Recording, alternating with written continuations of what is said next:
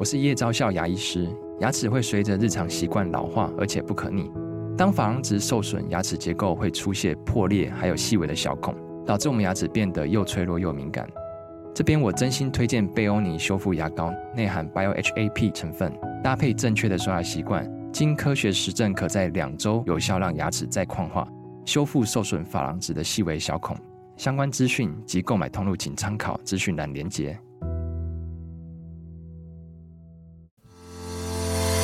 刚好你点进来听，刚好我想说点什么。大家好，欢迎收听《刚好遇见你》，我是赖芳玉。每集我将为您带来轻松、舒心跟专业的多元角度，我们一起来聊天吧。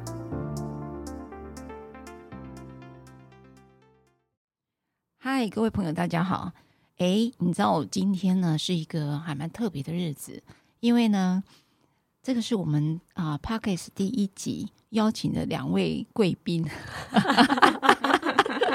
又来了。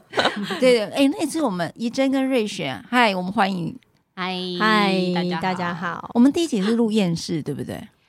我们第一集是录，哎，好像是嘞，就是那个安慰别人的，不要，千万不要讲哪几句话最讨厌智慧的失控。对，你知道那一次我们那个 Podcast 那个点阅率好高哦。那我那时候在想说，这两个这么有魅力，为什么不再把他找过来？因为我们后来就厌世了，所以 就没有办法再来。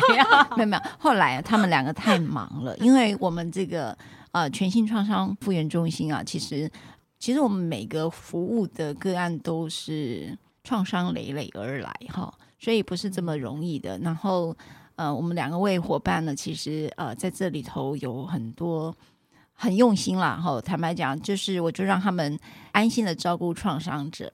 可是呢，在这么一年了没有，对吧？好像快一年了。你是说是第一那一集，第一集对不对？对啊，嗯。所以，我们就要还是要来跟大家聊一聊这个创伤这件事啦。就是说，呃，其实大家都明白自己身上是有伤的哦，可是我们好像都不太知道他那个伤是怎么回事。所以呢，我觉得，然后又加上我要谢谢哦，我我看到好多朋友在这个 Podcast 的回应里面，就是在对刚好遇见你这件有很多的鼓励啦，哈，有打赏的，哇，有打赏六千元哦，真的很谢谢你们哦。然后也特别指定说。呃，也是要给我们这些服务的对象哈，所以，哎，我今天怎么这么多所以啊？怎么这么多 赘词啊？太感动了！哎，这个是不是创伤的反应啊？是吗？是太就一直就是一直词会重复讲，这样到底是不是创伤反应啊？不，我觉得是太，嗯、我觉得是比较兴奋跟激动的反应。对，或是有时候你会觉得有点感动的时候，我们好像就会重复某一些词。对对对，就不太正常，感觉上我好有病，你知道吗？好没有没有，你很好，我很好。赶快讲一下，今天是为什么找了呃这个怡珍跟瑞璇来哦？是因为我们看到一本书，很值得分享给各位呃听众朋友，嗯、它叫做《你发生过什么事》哈，然后是由这个月之出版社。那么这个这本书呢是呃。它是一本翻译书哈，其实它是 Dr. 培里哈跟这个欧普拉的一个对话，然后他把它写成了一本书。那他最主要谈的是什么呢？他说创伤如何影响大脑跟行为，以及我们如何来疗愈自己哦。所以今天好重要啊，就是说，我相信每个人，如果你年纪越大，你大概江湖走的路越多的时候，你身上挨的刀也越多哈。呃，很难去跟医生说我们怎么了，也很难跟心理师说我们怎么回事啊。那有时候我们透过听听 Podcast 啊，看看书啊，也许我们就像朋友间互相分享我们的伤是长什么样子的哈，你的疤有多大有多小哦。那当然，我觉得比较特别的是这个 Dr. 培里呢，他是呃神经科医师，他也是一个精神科医师，所以他有一些观点哈，好像跟我以前的经验不太一样。觉得透过今天的一个。呃，分享我觉得可以来聊聊这件事。好啦，我一开始就想要问怡珍啊，你知道他？为什么指定我？有没有看到他们两个就想笑？你第一集也是我告诉你，那个我们几位心理师听听到我们三个人讲，他说你们三个很正经的事情也是讲的笑嘻嘻，但是不是就要这样吗？这样人生比较好过日子。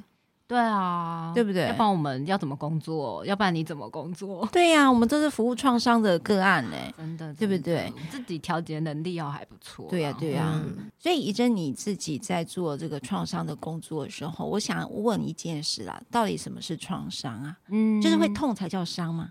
会痛才叫伤吗？我觉得好像可以说是，但也可以说不是，因为有的人受了伤的时候是他不知道，他是感觉不到痛的。嗯。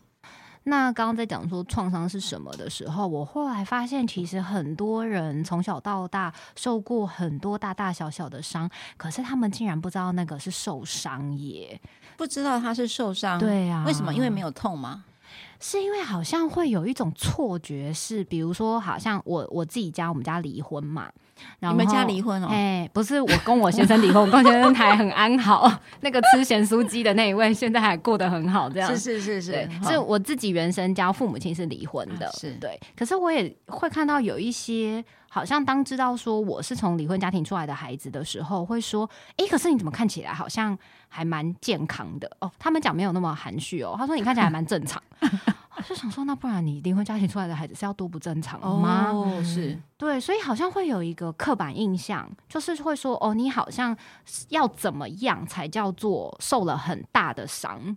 嗯，比如说我好像要经历过九二一大地震才叫做创伤。要那么大的事情才会叫创伤，嗯嗯、可是其实如果从一个最基本的一个基准点来讲，只要是超过你所当时的身心状态能负荷的程度的事件，其实那就会是一个伤，蛮有趣的。超乎你身心可承受的状态，嗯、它就会形成是一个伤。可是我们往往都觉得，不是就要很坚强啊，不要掉眼泪啊？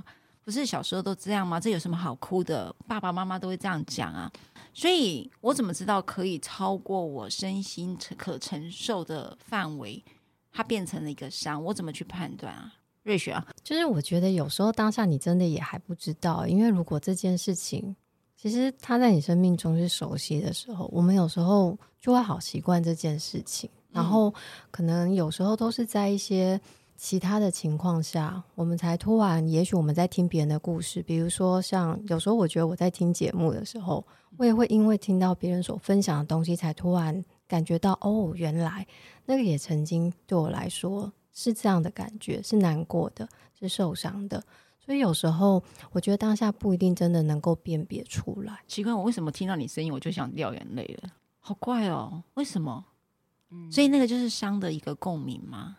我觉得就是刚才我们就是会同样从瑞璇的声音里面听到那一种被碰到心里的感觉。对，对，我觉得这就是一种，就是当他跟自己的心是连接在一起的时候，其实我们是感觉得到的。嗯，那这是我们在我相信很多在听 Podcast 的听众朋友，有的时候听到一些声音语气。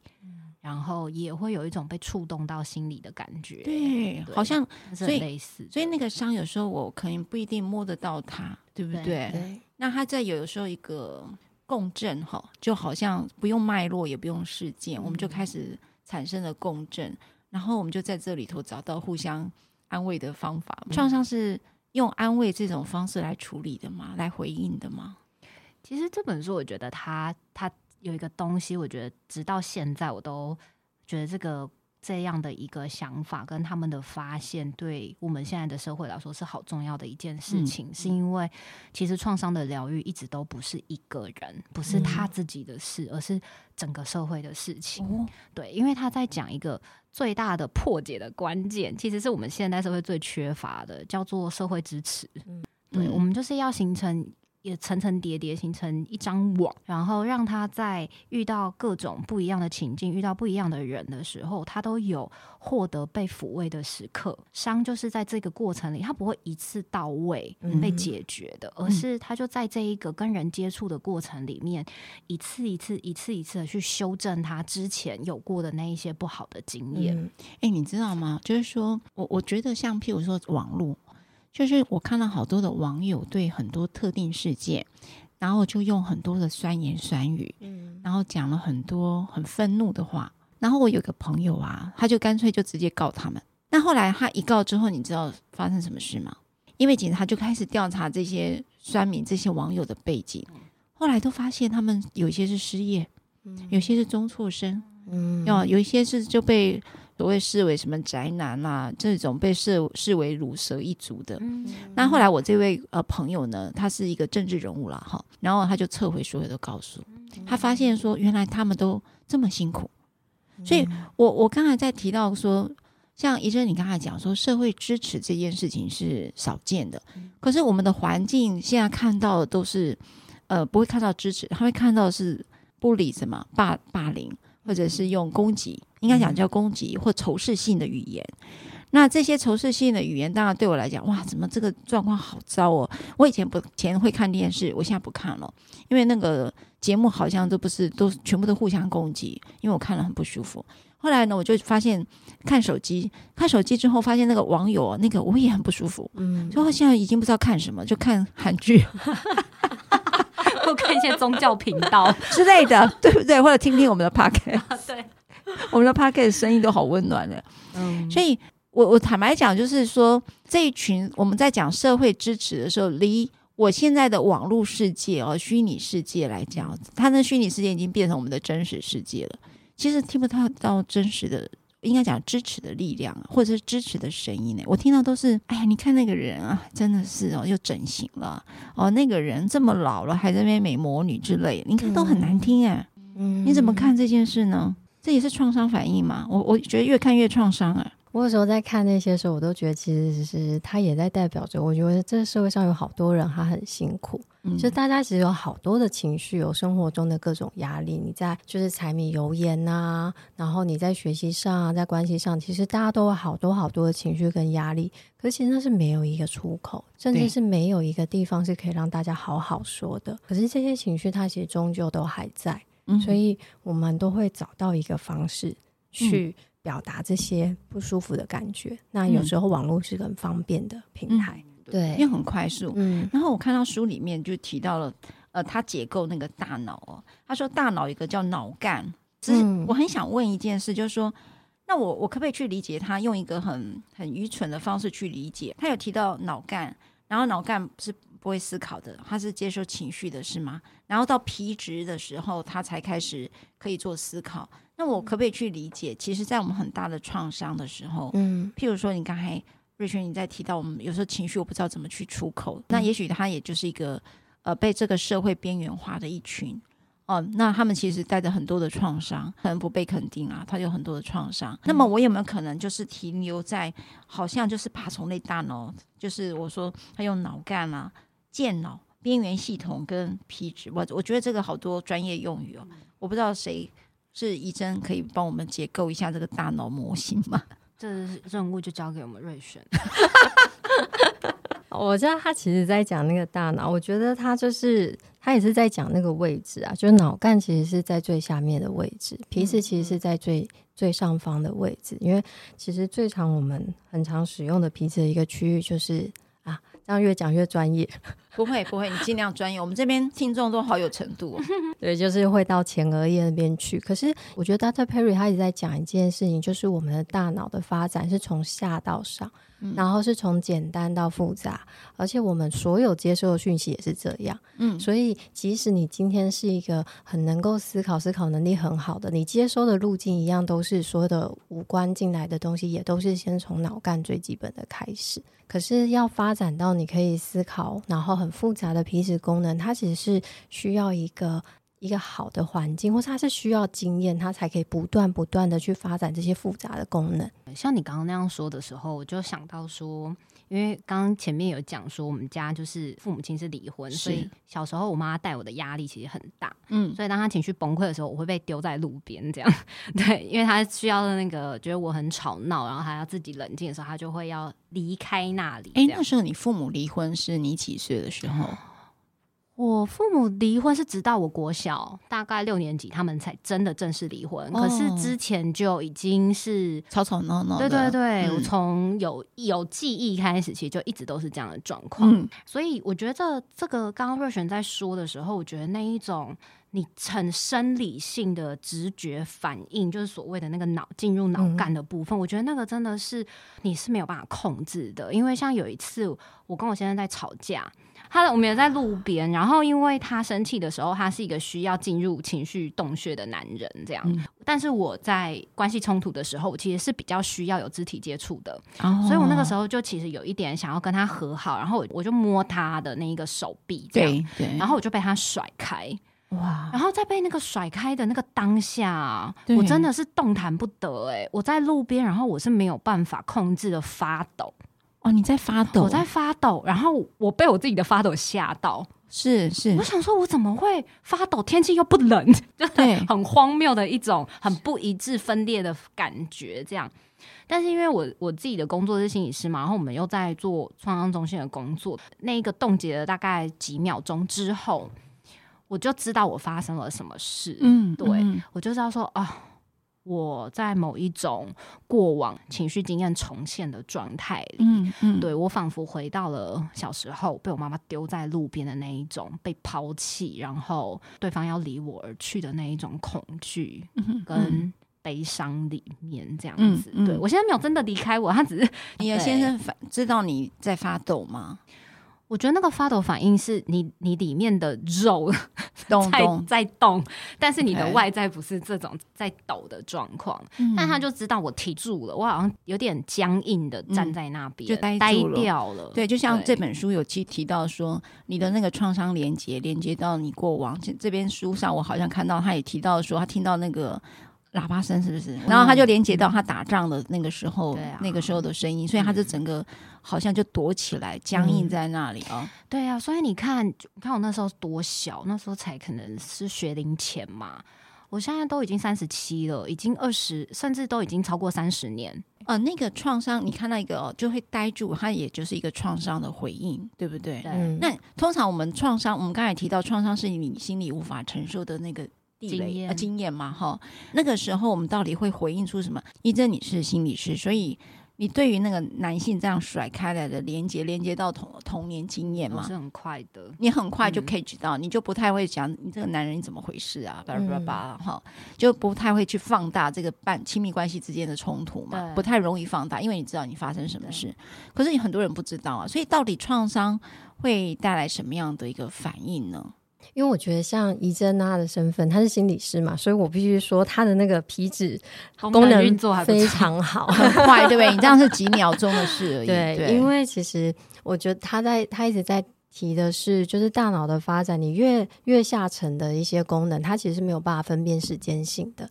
所以，即便现在情境是这样，可是它输入到大脑里面，它会唤起的，觉得诶有熟悉，曾经发生过类似的事情的时候，它就会把这个串在一起。嗯，所以你就会有一种好像回到以前的情绪经验里面。然后，可是这个是很快，你甚至不到。一秒，嗯，零点零零零零零几秒内，它就可以发生的，嗯，所以我想，多数的时候我们是不知道这里面发生什么事情的，嗯，可是我觉得他他能够在那个七秒内回来，是因为他的皮质功能很好，所以他可以开始去分辨那是小时候的事情，而不是现在的事情。那还有别的像创伤的反应，是我们可能 catch 到，譬如举举我自己的例子啦，哈，像你刚才讲那个甩手的经验，我也有。也也有被、嗯、被我先生甩手的经验。嗯，今天我们就是要来来讲甩手。可是你有怎么样吗？就这件事对你有什么？但是你刚才讲说我的那个画面感很够，画面感很够。我看到的是我妈妈提着行李走在乡间小路，然后我跟在后面，因为她跟我爸吵架，她就要离家出走，嗯、所以那个感觉就是我我还印象中，我记得我我妈妈这么做的时候，我一定要跟在后面。就是你不要走，你不要走。可是实际上跟他走没有什么好处，但是你就是要跟他走。嗯、我只是处理一个情绪议题，我不要被遗弃。嗯，我但是我待着跟我爸爸也没有不好啊，我爸爸也没有遗弃我，可是我确实不能忍受有一个就是我的母亲家中的很重要的人提着行李离开，所以他只要每次要离开，我就说我要跟着走。他们要只要两个要去 dating 啊，你知道我爸妈小时候啊，我就不行，我也要去。你你就很怕是被抛下的那一个，嗯，被留下的那一个，对对对，所以那个甩手的那个经验，就是我我觉得我也会连接到那一段呢。哎，我我觉得就是像我们通常都会想到那种自己可能在关系中所经历的，就是因为我我刚才想到一个我以前自己的例子，就是那个那个反应，那个创伤反应是留在我的身体的生理的反应，就是我一直。到很呃很长年的时间，我都非常害怕坐电梯。嗯，我不能坐电梯，电梯只要一关起来，我就是已经开始紧绷。然后如果它今天抖动了一下，我就已经开始冒汗，抓着旁边了，就会觉得它会往下掉，对不对？对，我就非常害怕，就是电梯，而且是不管什么样的电梯。他只要一关起那个门来，我整个生理的那个反应都很明显，然后那种晃动，我都会不管旁边是谁，我都会抓着人家。嗯、然后陌生人，陌生人我也会，因为我太惊吓了，哦、就是对那个电梯的反应。真的、哦。可是那个电梯，其实我对电梯那么怕，是来自于我其实很小的时候。我觉得这可以去讲，就是为什么创伤就是发生在是超乎你身心可以承受的。越越小的时候，对，越小的时候，我其实就是看《绝命终结站》。然后他是小时候的，很小的时候，我可能小学不知道几年级，我看《绝命终结战》，然后其实他应该不是我那年龄该看的，然后那太可怕了，对他太可怕了，然后那个反应是有一个人他搭电梯，然后被扯断。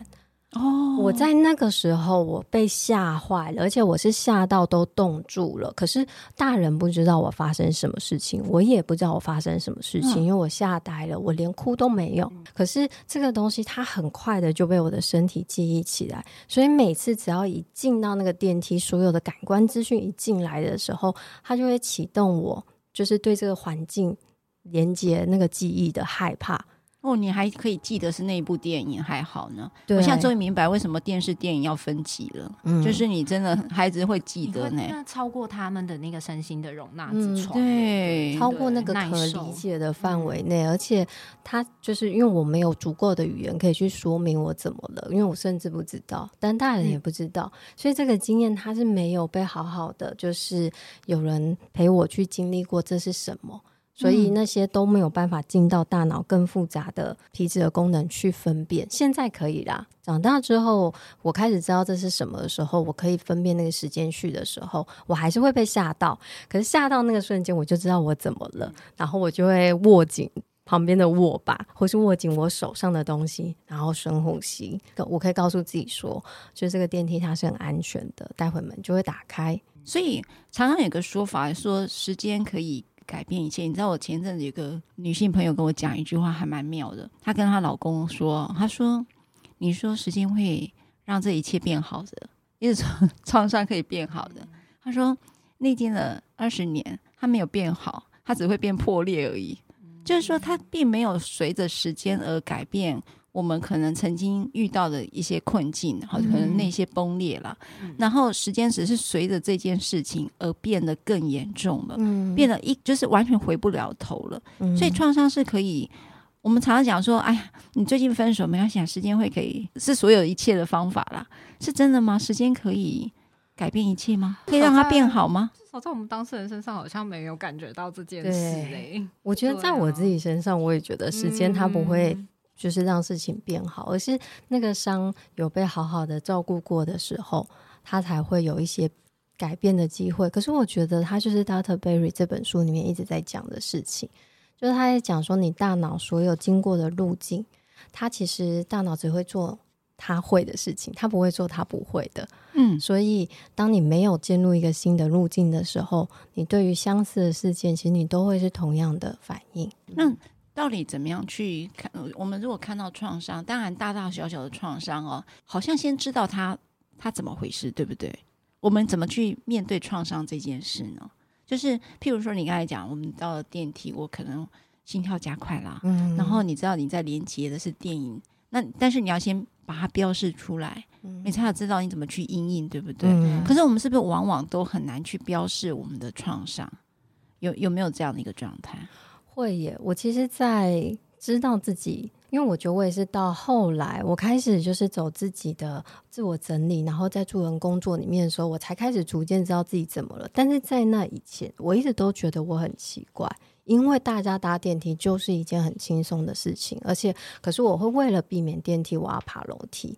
可是它会对我带来很多困扰。一来可能好处是训练体力啦，但是坏处就是其实你真的很累。然后另外一个部分是你在人际上，你就会那个时间你就不能跟大家一起参与，大家会觉得你为什么要爬楼梯，嗯、你就跟我们一起搭电梯呀、啊，嗯、大家会不解你的反应的时候，嗯、其实那种感觉是很，你会觉得也很挫折，然后也很孤单，嗯、但你搞不清楚自己怎么了，别人也搞不清楚。没错，所以像其实我们在服务我们的当事人的时候，就像瑞璇刚刚说的，经常会有一种我觉得我自己很奇怪，可是我又说不出来，我到底怪在哪里？我不知道我自己怎么了的这一种感觉的时候，我觉得通常这就是一个 sign。就是说，Hello，就是你可能真的需要看看，或者是找一些机会，或者是跟一些你信任的的人聊聊，嗯、你可能会有的一些行为反应，你自己觉得很奇怪的部分，或者是一些你觉得像现在在呃智商啊，或者是心理治疗也已经越来越普及了。嗯，对，如果你是信任这样的一个专业的工作的话，或许也有机会是可以这样聊一聊。或者是从这一本书上，嗯、我觉得他也举了非常非常多跟创伤有关的例子。嗯，你知道这本书你发生过什么事哦？他为什么要用一个其实挺普通的一句话哈？他是因为他要去回应一个，就是你有什么毛病啊？好，就是你可以不要去觉得人家是有病啊，嗯、而是去问你发生过什么事。但是如果没发生过什么事，也是创伤可能的经历吗？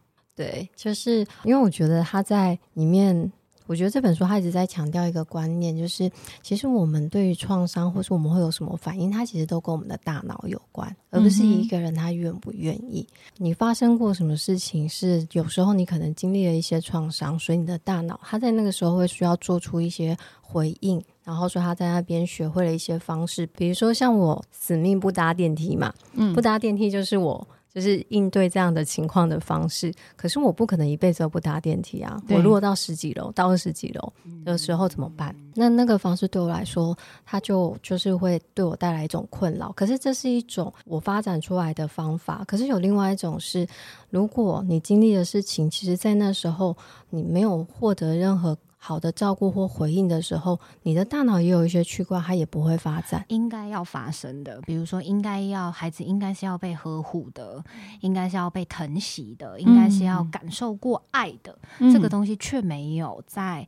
哦、呃，这样的成长过程里面出现过，嗯、那就像我就会有点像瑞璇刚刚说的，你大脑的某一个区块，它就没有被刺激，嗯，所以这就是没有你发生过什么事，可能 maybe 是过度刺激，嗯，对，但你没有发生过什么事是缺乏刺激，是是，它一样都会对我们的大脑带来很大的影响。嗯，这边我想要分享一个我以前帮助过的朋友，对对对对对，它里面有一个。呃，有一句话，我那时候看到的时候，其实就一直掉眼泪。嗯、就是说，你如果这个人他是没有被爱过的话，他其实不知道爱的方式是什么，嗯，不知道怎么样健康的去爱别人，因为他不知道爱的形式。我还记得我那时候服务过一个青少年，他也是颠沛流离，在很多不同的亲戚间居住这样子，所以他其实是一个非常非常难。建立关系的当事人，他就会觉得啊，你来没有？你小男生很，我在我心里面他很可爱，嗯，可是呃，他的亲戚都觉得他很可怕，因为他会做一些比较破坏性的行为，然后情绪上很容易暴怒等等。嗯嗯，然后那当然，我在跟他见面的时候，他也是各种挑衅。然后就说你就是死肥婆，滚我离我远一点，滚远一点，在这类的话这样。嗯嗯、可是因为听在我耳里，我就知道他并不是真的那个意思，就是我有我自己理解他的方式。有一次他就带了，因为他都是逃学辍，就是都会都是辍学，所以他是少年队的常客。有一次他带了镭射笔来跟我会谈，结束的时候。我就突然之间那个眼睛，你知道，就是其实有一点危险，就是他在拿镭射笔照我的眼睛，可能他是那时候他已经要离开会谈室，已经离我有一段距离了。我知道我，我我我那时候我同事很担心我，他说那个医生你要不要赶快去看医生还是干嘛？还有说这这孩子为什么要这样？可是我那个时候的感觉其实不是这样哎、欸，我那时候感觉到的是他想跟我玩，他想跟我。建立一个，就是他可能觉得，哎，怎么他这样子对我都没有跑掉，嗯，然后他可能开始会有一点想要跟我互动的一种感觉，嗯，可是就像我刚刚说的，他不知道。什么叫做健康的互动？OK，, okay. 所以他就用镭射笔来跟我玩这件事。嗯、可是这在看在旁人的眼里，嗯、其实是你这孩子怎么这样？这件事情很危险，你这样把老师的眼睛弄伤怎么办？嗯，他受到他会受到非常非常多的指责。嗯，对。所以后来你明白了，这个其实他你可以去看到它的背后原因，所以就不会用负面去解读它。是，你知道这本书有一段，我觉得还还蛮想问怡珍的哦。这边是有个这个 Gary 纽曼就跟这个跟这个欧普拉说呢，他说对大部分的儿童而言，离婚其实无异于死亡啊。嗯，他说他解释到，在儿童的眼中，父母不是两个住在一起的客体啊，呃，个体。他在他们眼中，父母是家庭单位中更小的一个单位。所以在离婚对于家庭整体而言，呃，比较好的状况下。孩子呢，依然觉得自己的一部分是被撕裂的，嗯、就是即便离婚的状况还不错的时候，孩子还是觉得他自己是被撕裂的状况。嗯，那如果父母亲因此失去联络，或者是小朋友在没有培养出信任之前，就有新的人加入的这个家庭，大脑中塑造自我价值的区域是会受到冲击的，嗯、自我价值会影响到一生中所有关系、所有的决定。当小孩觉得。父母没有尊重他们的想法就做出决定的时候，他们认为自己很重要的信念会崩坏。嗯，你有这种感觉吗？有啊，所以我才会那么需要追求成功啊。哦，是吗？哦，这就是你的创伤回应吗？等一下，你先讲述你的创伤，为什么追求成功跟这件事有什么关系？因为我要觉得我自己很重要啊。哦，我要证明我是有价值的这件事情，其实是我很。我觉得我可能这一辈子都会跟这个信念很努力的相处吧。那它是一个，你觉得是跟父母离婚是有关的吗？我觉得会有关，因为父母亲在那个过程里面对孩子说的语言，我其实觉得并不亚于肢体暴力。OK，比如说像我那时候可能会有一些会听到一些话，是可能在在吵监护权、监护权。对对，然后因为我爸爸是完全没有要我监护权的。他尊重你的意愿吗？不是，是因为他自己就是有很多花花世界 要去发展这样子。对，嗯。嗯，然后，但是因为我觉得对我妈妈来说，那个时候一个单亲母亲如果要带一个孩子，其实又是一个很大的压力。所以，其实我那时候有感觉到自己是不被要的。所以等于爸爸也不争监护权，妈妈又好像没有，好像又很为难，没有意愿，对，又很辛苦那种感觉。哦，那时候你已经小六了。那个时候我已经，可是因为这个、哦、前面还有好几年的经历，前面已经对啊，小六十二嘛。但你想从我有记忆开始的话，那我们假设好像三四岁，所以这个过程已经三岁到十二岁八年嘛，至少至少七八年以上、嗯、哇。所以这个经验好长哦，创伤经验很长。是对对就浸泡哎、欸，你说创伤经验，你现在讲我才觉得是哎、欸，可是我当时活在这样的一个情境里面的时候，我其实不会知道这是创伤啊。你所以我要把我自己顾好，uh. 所以我要念，我要把书念好，嗯、我要哪里哪里我要做好，嗯、我不要变成是一个会让人家去嫌我的孩子。那你后来觉得有特别辛苦吗？在这样的一个创伤经验当中，所以你要追求成功，然后你有特别觉得这一个事情是需要被处理吗？创伤这件事。我觉得他需要被处理耶，要不然我怎么说呢？嗯、我觉得你现在很好啊，嘿，因为我这么健康，你又没什么事，我还是有我自己的事啦。对，好好，但我我必须得说，这个过程会其实就是让我后来去念心理智商的原因哦，是是，对，因为我就在想，我人生的价值到底是什么？嗯哼，那成功就代表一切嘛？嗯哼，可是后来怎么去区辨这件事情，创伤跟你的生命经验去做一些分离呢？哦，我觉得有一个部分是在我们自己这样的一个专业背景的训练里面，我们就必须得要很直接的看见自己各种成长历程里面带来的东西。嗯哼，对，这个是必须，就是成为一个助人工作者的一个必要的磨难。所以你后来能够去直视这个创伤，但你现在还会因为这样来。因为像这本书，他提到说，嗯、我就是很重要，就变成他人生剧本的信念，对，对，就变成他信念。嗯、那么你也是依然到现在还是如此吗？